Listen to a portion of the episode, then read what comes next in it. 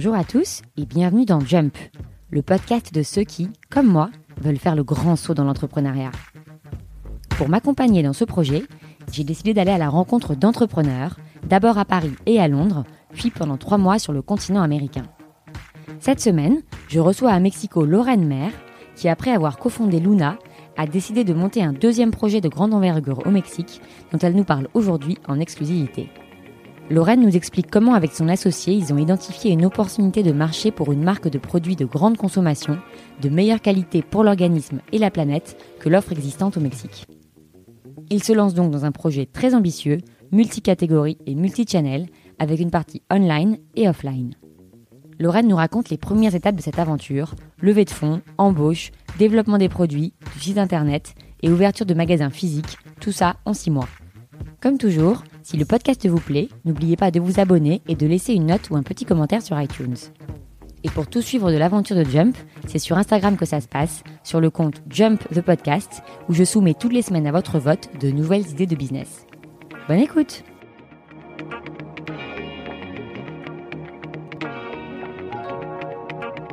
Bonjour Lorraine.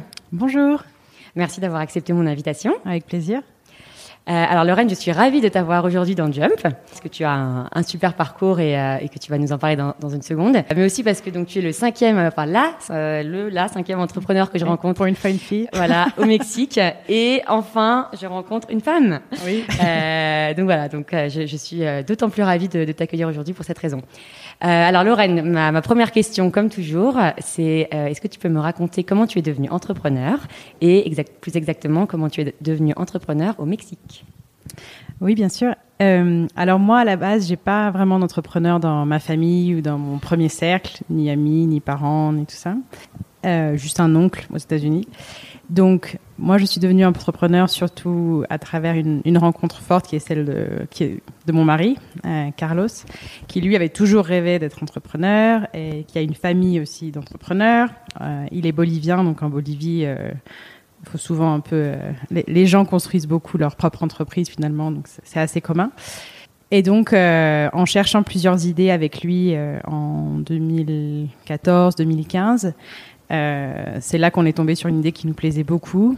Et il se trouve que le marché le plus grand était celui du Mexique à ce moment-là. On voulait monter une entreprise de matelas, donc matelas dans une bed in a box, matelas dans une boîte. Comment on traduirait ça en français? Donc c'est Luna, n'est-ce pas? C'est Luna, Parce qu'on a déjà eu donc sur le podcast euh, William. Voilà, donc je ne vais, pas, je, je vais pas vous réembêter avec tout ça.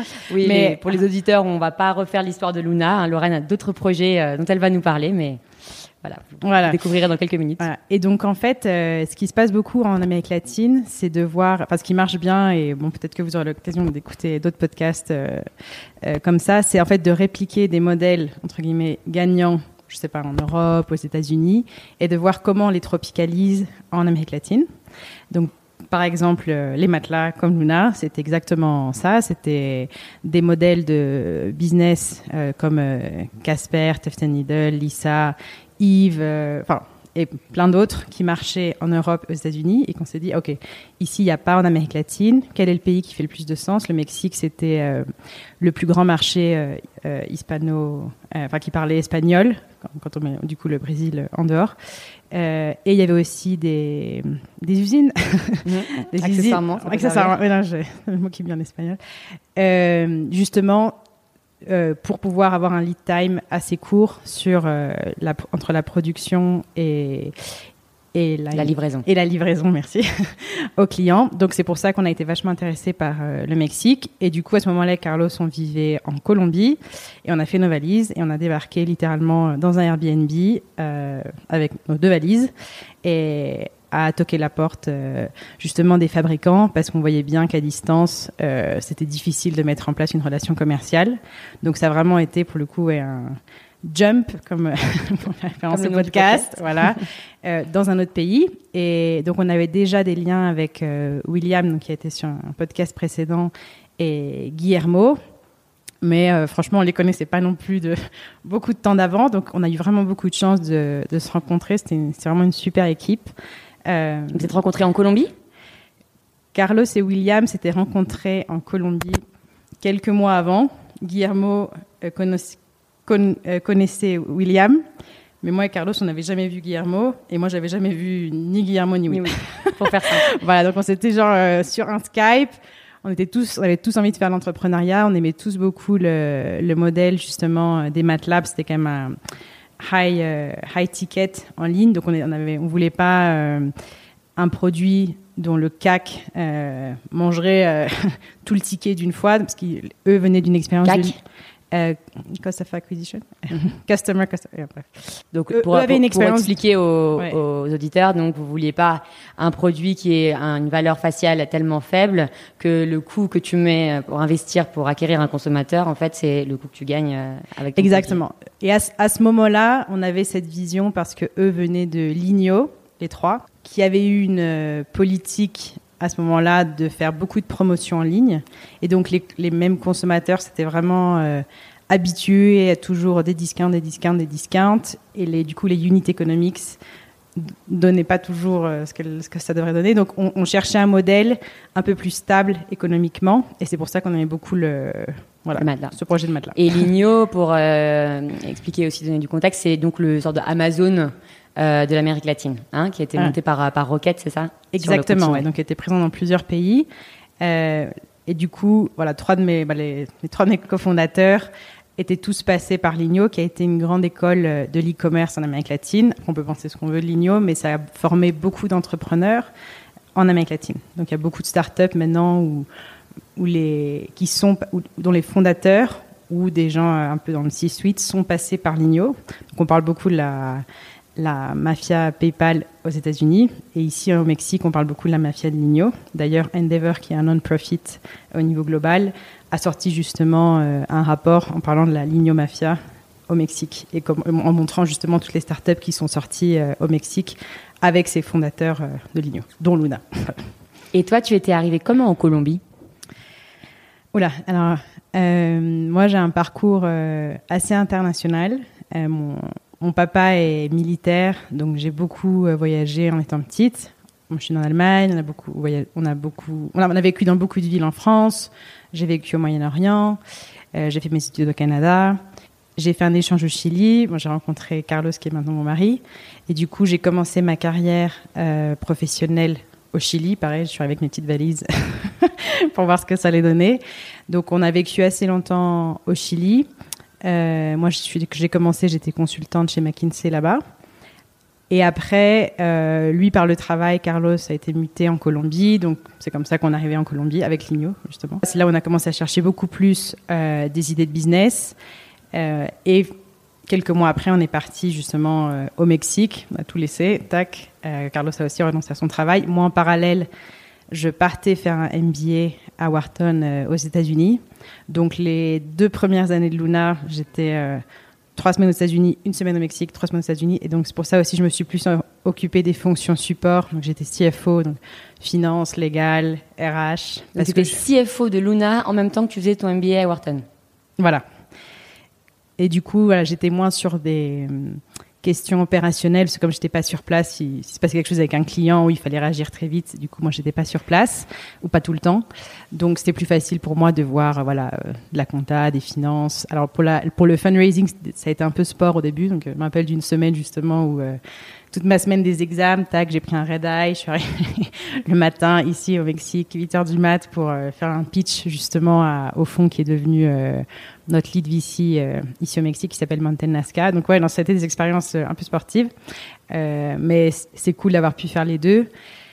à l'époque, moi, je venais d'une carrière quand même plus traditionnelle dans le, dans le consulting, donc c'est vrai que le MBA faisait plus de sens et s'intégrer dans cette carrière-là. Et c'est quelque chose aussi que moi, j'avais toujours un peu euh, rêvé euh, dans cette carrière d'avant, c'est-à-dire d'étudier aux États-Unis, euh, dans une, grande université.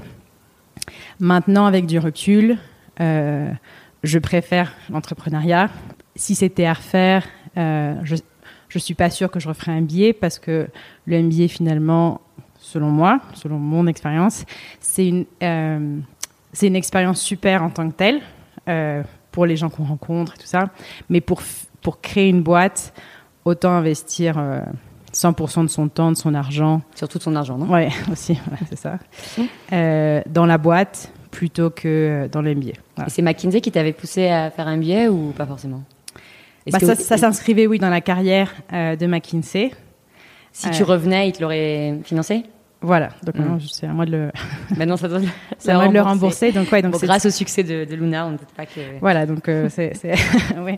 Mais du coup, voilà, c'est pour ça que finalement, c'est quand même un c'est vraiment pas nécessaire parce qu'il y, a beaucoup de gens aussi dans le MBA qui sont là et qui disent ah moi je veux être entrepreneur et, le, les MBA de plus en plus se positionnent aussi pour euh, donner un peu euh, faciliter l'entrepreneuriat pendant ces deux années de MBA. Mais les 100 000 dollars qu'on met dans le MBA, ben, c'est 100 000 dollars qu'on mettra pas dans sa boîte. Voilà, ou plus, oui, exactement. et pour euh, faire un petit jump, mhm, bien sûr, comme on va pas revenir sur euh, toute l'expérience de, Luna. Est-ce que tu peux nous raconter un peu ta sortie de Luna euh, Pourquoi tu as décidé de partir de ce projet Comment ça s'est passé en termes de parts, avec tes associés notamment Comment tu as eu l'idée donc de ce nouveau projet dont tu vas aussi nous parler? Oui, alors moi je suis dans une situation un peu spéciale où un de mes donc on est quatre cofondateurs, un de mes cofondateurs est mon mari et en plus il, il est CEO donc finalement, moi, en tant que CFO, euh, bah, c'était mon chef. Comme on était marié avec Carlos, moi, j'ai pu transférer euh, certaines, j'ai pu lui transférer certaines parts, et ce qui a pu faciliter aussi ma sortie, parce que avec ça, je lui ai transféré mon vesting. Euh, voilà, donc c'est ce qui a permis de pouvoir sortir. Et c'est vesting, tu peux expliquer un petit peu? En tant que fondateur, à chaque levée de fonds, on, est, on se réengage, c'est-à-dire que les actions euh, sont à nous seulement si on reste, je sais pas, 3 ans, 4 ans, et donc chaque année on gagne un proportionnel de ces actions, ou on ne le perd pas plutôt. Euh, et donc c'était quand même quelque chose euh, qui avait été prévu depuis un petit bout de temps. Les investisseurs savaient que c'était possible, peut-être que je sorte. Et ça a été une décision plus personnelle où j'ai préféré chercher un, projet euh, différent pour qu'on ait chacun finalement euh, notre carrière. Et, mais oui, non, ça n'a pas, été, pas été facile. Parce que tu laissais un peu ton, ton bébé. Ouais, non, c'était très très dur, même, je dirais. Mais oui. parce que c'est dur de, plus, de plusieurs manières. Un, parce que effectivement, euh, voilà, c'est laisser derrière soi quelque chose auquel on a dédié presque 24 heures par jour. voire, voire plus si c'était même possible. Ouais, à construire, à voir grandir. Euh, beaucoup de stress aussi au début de même, et, donc c'est beaucoup en fait c'est un, un roller coaster entrepreneuriat c'est beaucoup d'émotions fortes ou positives ou négatives euh, et puis c'est aussi une grande famille donc avec mes cofondateurs Will Guillermo Carlos et puis avec aussi les employés enfin c'est quand même des relations, c'est des entreprises, c'est des, équipes en général plus réduites, donc on est quand même assez proche euh, des gens et on devient un peu les presque les les, parents, on est responsable des gens, qu'ils puissent croître l'entreprise, les payer correctement, etc. Et l'autre partie qui est difficile, c'est aussi de, bah, de recommencer à zéro, de repasser par les moments Ça, c'est excitant quand même? Oui, euh, tout à fait. Donc moi, en fait, en, quand je suis sortie, j'avais pas forcément une idée d'autres projets à ce moment-là. Donc je suis retournée euh, très brièvement chez McKinsey, qui m'attendait toujours. c'est une très belle entreprise, mais c'était plus du tout fait pour moi. Donc, quand tu dis brièvement, c'est quoi Quelques mois euh... Quatre. Quatre. Donc bref, au bout de un ou deux, là j'étais vraiment en train de penser à exit, exit strategy. voilà, voilà, quel autre projet euh, fonctionnerait bien au Mexique euh, parce qu'effectivement, euh, là, mon profil collait plus du tout euh, à celui du, consultant.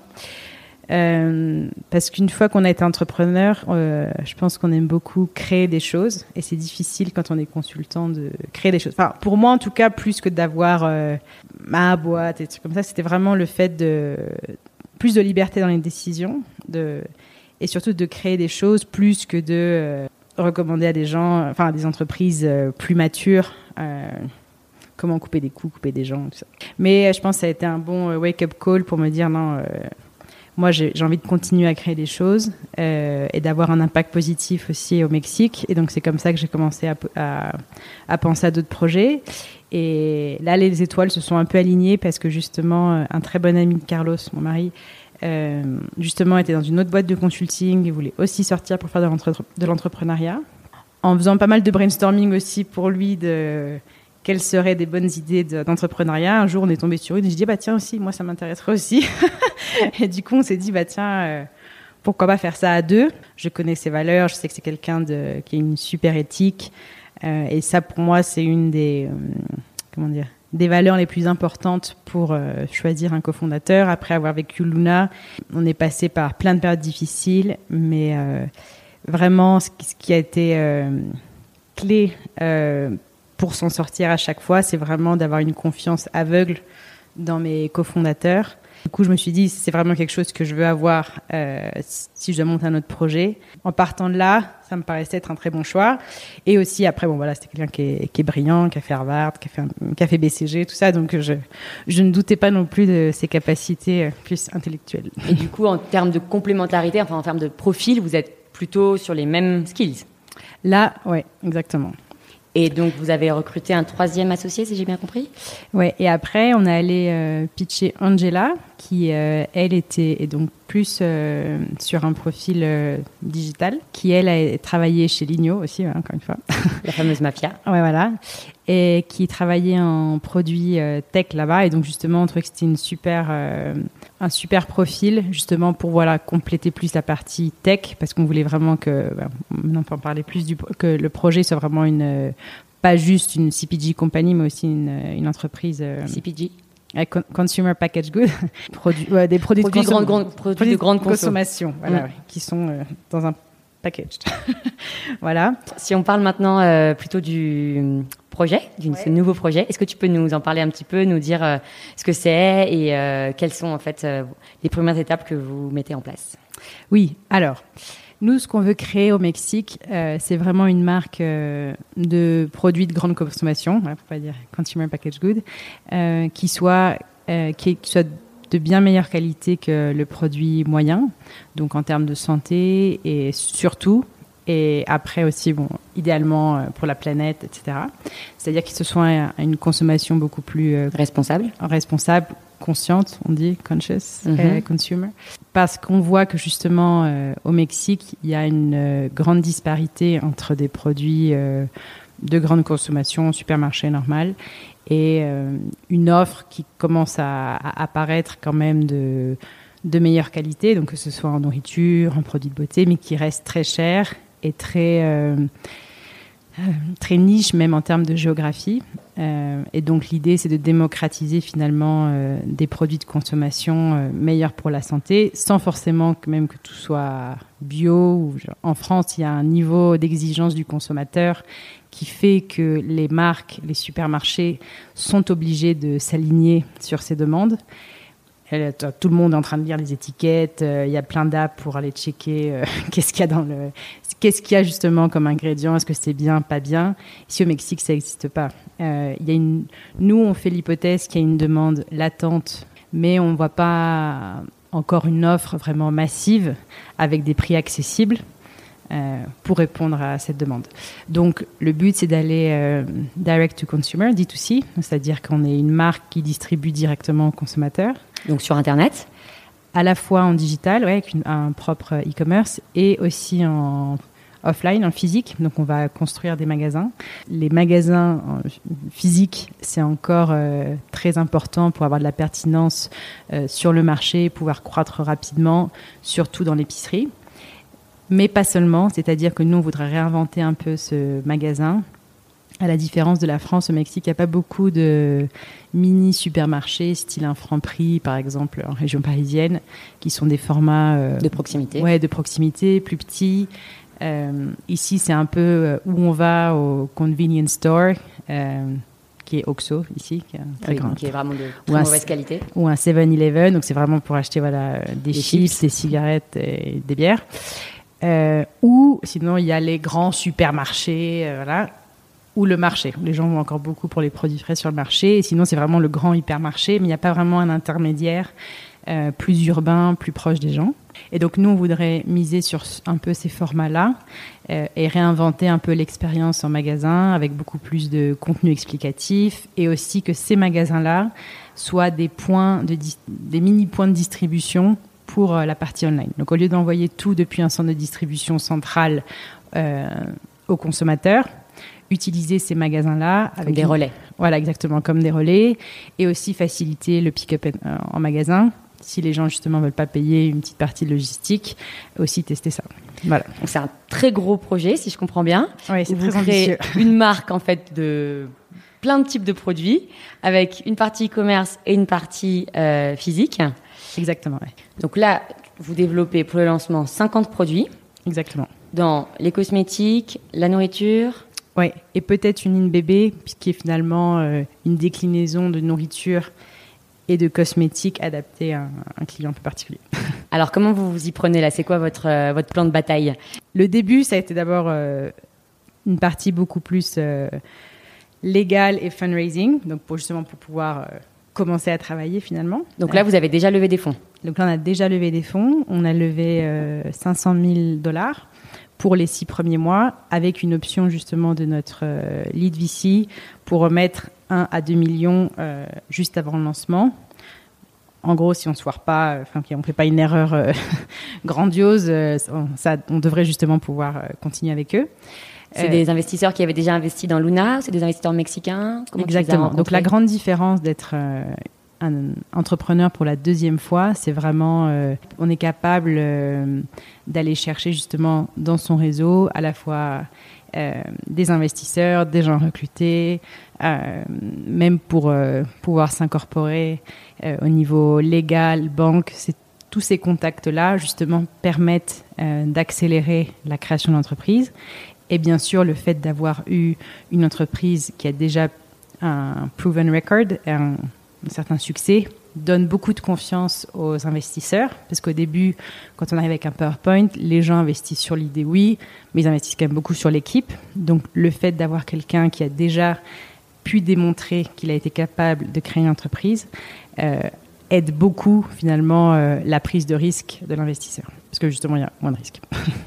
Donc là, ce qu'on a fait avec ce premier euh, demi-million de dollars, c'est la moitié Friends and Family, et donc dans, dans, ces Friends and Family aussi beaucoup d'autres entrepreneurs de l'écosystème euh, au Mexique.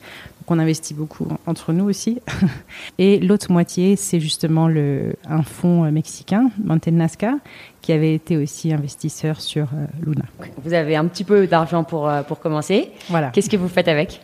Là, on se concentre sur trois choses euh, pendant les six premiers mois. Donc c'est un, le développement de produits. C'est-à-dire, euh, bah, il faut créer tous ces SKU, donc il faut. Mais ça, c'est ça, c'est presque quelqu'un à, plein temps en fait. c'est plusieurs personnes à oui, plein temps. D'accord, parce que là, vous avez déjà embauché. Oui. Voilà. On commence à croître l'équipe. Donc au début, c'est c'est quand même euh, beaucoup euh, René et moi. René, c'est mon, c'est le c'est l'associé. L'associé, exactement. Euh, là, il y a Diane qui est rentrée, qui est sur la partie personal care.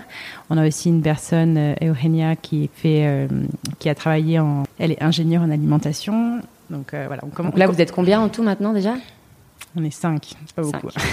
Donc vous avez embauché deux personnes pour développer chacune une catégorie de produits. Voilà. Et bientôt, là, on va être six. Il va y avoir un dev qui rentre dans une semaine. Et on va être sept, il va y avoir un interne euh, sur la partie euh, régulation. Donc vous embauchez un dev pour faire le site e-commerce? Exactement, oui. Euh, là, il y a un full stack qui rentre, donc qui fait du front et du back. Alors, redis-moi ce terme. full stack, donc c'est quand tu fais du front-end, du back-end. la deuxième partie, à part du développement de produits physiques, c'est le développement tech, parce qu'il faut qu'on ait pour le lancement un e-commerce fonctionnel. Et là, la grande difficulté, c'est justement qu'on va avoir beaucoup de SKU à gérer en inventaire. Que les gens y mettent les bons, les bons produits dans les boîtes. Ça, donc, vous avez aussi un, entrepôt? Alors, la partie opération, on va commencer à la développer plus en juin, genre à quand vous aurez les produits. Ouais, à deux mois, deux mois avant le lancement. Donc oui, on va, on va louer un entrepôt. Mais donc sur la partie tech, il faut qu'on développe au moins pour le lancement l'intégration en fait d'un ERP euh, qui va faire toute la gestion comptable, inventaire avec le back-end du site euh, pour justement être sûr que les inventaires soient bien gérés. Euh, et toute la partie front, qui, est, qui, va sûrement être un peu plus simple, mais du coup, comme on veut beaucoup miser sur justement la conversation en direct avec le consommateur, il faut que justement le, le front-end, euh, qui est un blog. Enfin, qui est beaucoup de contenu. Voilà, qui est beaucoup de contenu. Parce que un des grands avantages justement d'être une marque direct-to-consumer, c'est justement de pouvoir avoir cette conversation. Aujourd'hui, il n'y a personne qui lit le blog de Walmart pour savoir comment s'alimenter.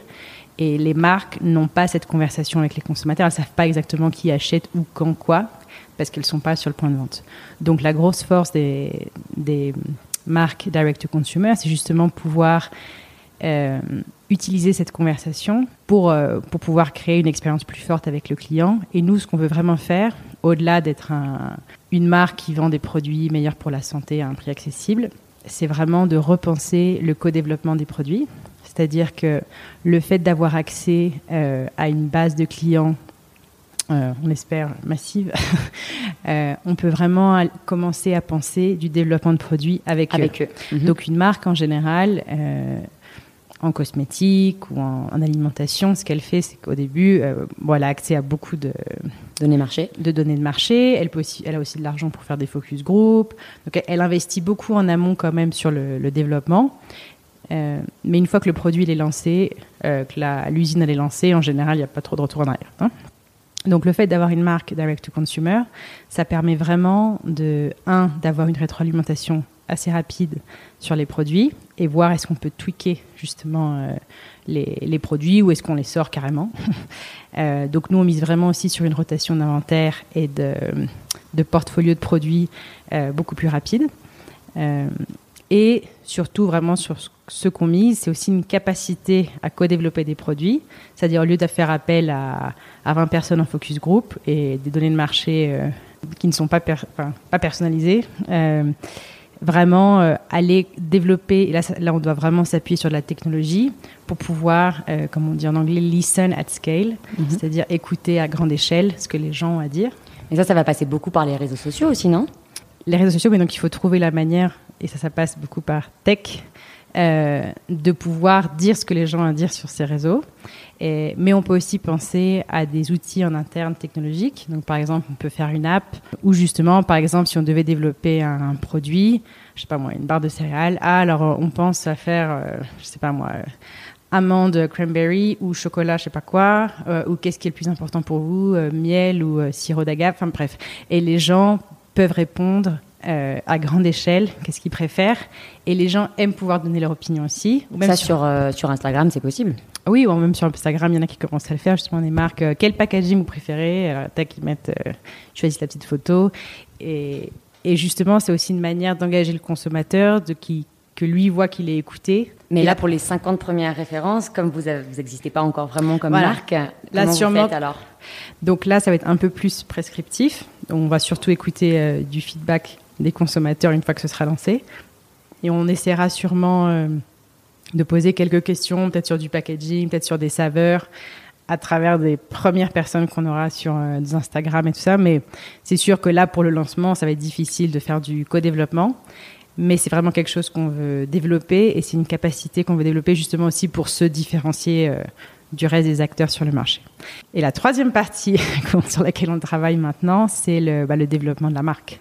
Et là, on fait appel à une agence euh, très importante au Mexique. elle s'appelle Anagrama. Je pense que ça dira rien aux, auditeurs français. Euh, mais justement, là, la marque va être quelque chose de tellement important pour que les gens justement aient confiance et envie justement d'essayer ces nouveaux produits qu'on préfère passer par euh, des professionnels parce que nous, on veut pas être une marque qui juste est très alarmiste et dit aux gens ah, si tu manges pas bien, tu vas mourir.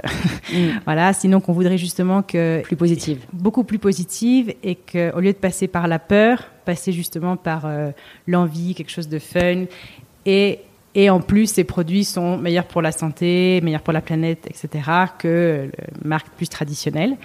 Et les points de vente physiques, c'est prévu pour le lancement ou un peu plus tard? Alors en août-septembre, on va lancer euh, l'e-commerce. Et deux mois après, ou deux, trois mois après, on lancera le premier magasin. Et la, ronde de levée d'argent de l'année prochaine, justement, devrait permettre en grande partie de développer euh, plus ou moins six magasins.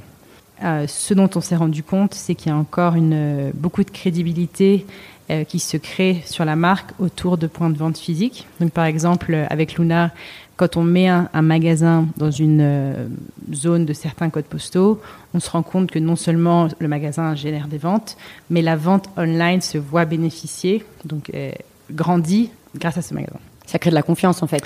Exactement. Donc les, les, gens voient peut-être qu'ils sont rentrés, qu'ils ont parlé. Euh, mais surtout, euh, effectivement, ça crée beaucoup de confiance et c'est aussi une forme de marketing. Donc, il y a beaucoup de gens qui parlent de rent is the new CAC. Donc, les loyers sont le nouveau euh, coût d'acquisition des consommateurs. Pour terminer cette interview, une petite série de questions un peu plus personnelles que je pose toujours à mes invités. Ça marche. La première, est-ce que tu aurais un livre ou sinon un podcast à recommander à nos auditeurs sur l'entrepreneuriat? Oui, alors euh, tu m'as dit qu'il y avait comme beaucoup de gens qui avaient mentionné euh, The Hard Thing About Hard Things. Donc ça, ça aurait été le livre que j'aurais dit, mais euh, c'est vrai que moi j'apprends beaucoup finalement par euh, podcast plus que par livre particulier. et donc en général j'écoute ou Recode Decode de Kara Swisher ou The 20 Minute VC et ou A16. Ça c'est vraiment mes trois podcasts préférés. Ok, je mettrai les notes, je mettrai les références dans les notes du podcast pour les auditeurs. Ensuite, est-ce que tu aurais un conseil aux femmes euh, aspirantes entrepreneurs? Oui, mais on n'est pas beaucoup.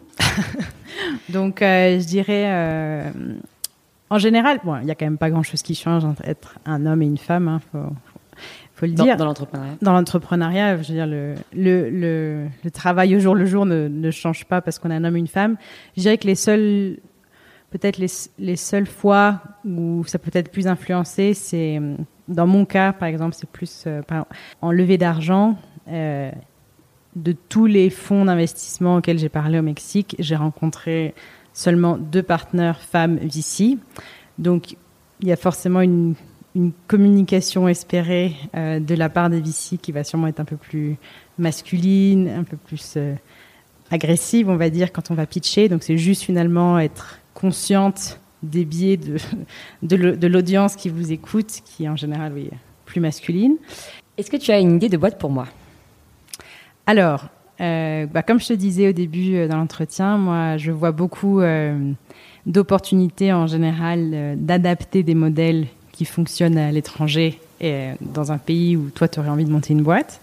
Donc, en supposant que c'est la France, moi, il y a une boîte que, que j'aime beaucoup et qui justement attaque avec une marque pareille, direct to consumer, très aspirationnelle, euh, des questions euh, pas juste de cosmétiques traditionnels, mais justement un peu plus médicales. Donc dans le cas des garçons, ça va être euh, Viagra, perte de cheveux, ce genre de choses. Et maintenant, avec les, la déclinaison sur les femmes, euh, aussi en parler plus de leur euh, vie sexuelle, de leur libido, de la pilule, tout ça. Donc en offrant des produits euh, quand même finalement de la vie de tous les jours, mais sur des questions légèrement médicalisées, euh, dont les gens n'ont pas toujours très envie de parler, mais justement là c'est fait à travers une euh, marque très aspirationnelle, très millennials, et je pense qu'il y a beaucoup d'opportunités pour euh, avoir du succès là-dedans en France. Super, merci beaucoup. Et enfin, et on terminera par, par cette musique, quelle est ta chanson mexicaine préférée? Alors c'est une chanson pour les filles que j'adore, qui est de Gloria Trevi qui s'appelle Con los ojos cerrados. Super, et ben on enchaîne sur Gloria Trevi. Merci beaucoup Lorraine. Merci à toi. À la semaine bon prochaine les auditeurs. Todos quieren que me aleje de él, que es de lo peor y no me quiere bien. Dicen que me envuelve el cerebro con el fin de enredarse en mi cuerpo. Debo confesar que cuando él me besa, el mundo da vueltas dentro de mi cabeza. Cierro los ojos y siento su aliento, mi sangre quema cualquier pensamiento. Y le creo, le creo, le creo, le creo cuando dice te quiero. Le creo que su amor será eterno. Le creo que es el hombre más bueno. Le creo que la luna es de queso y si él me diera otro que mata si me miente yo. Le creo.